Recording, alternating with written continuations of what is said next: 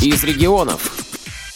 Некоммерческая организация «Незримый путь» занимается адаптацией детей с нарушениями зрения. О том, как возникла идея создания организации, рассказывает ее руководитель Елена Бондаренко. Я как родитель ребенка с ограниченной возможностью по зрению приходила в школу, участвовала во всяких мероприятиях. И потом в 2016, по-моему, году прошел форум благотворительности женщинам. У меня возникла идея создать тоже организацию свою, чтобы как-то участвовать в жизни детей, школьников, где-то что-то, если я могу чем-то помочь, чтобы им помогать. Вот и я создала организацию «Незримый путь» помощи в адаптации и социализации детей с нарушением зрения.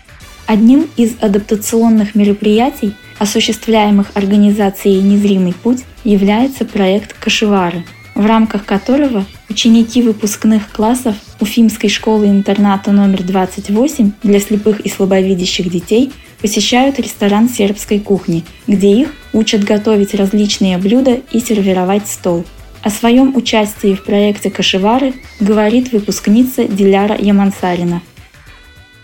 Готовили пустопушку, готовили кейк, готовили немецкие тексты. Мы ходили в течение года в две недели раз. Ну, у нас определенное время было. Очень нравилось, потому что, ну, во-первых, это разнообразие в жизни какой-то.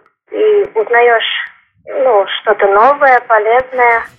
Кашевары – это не единственный проект незримого пути. Елена Бондаренко делится планами на будущее.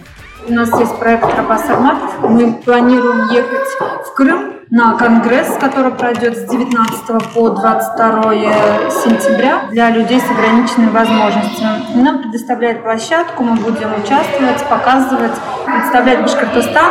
Мы поем, танцуем, рассказываем стихи, показываем национальные, какие у нас инструменты, национальные блюда, какие у нас обычаи у башкир.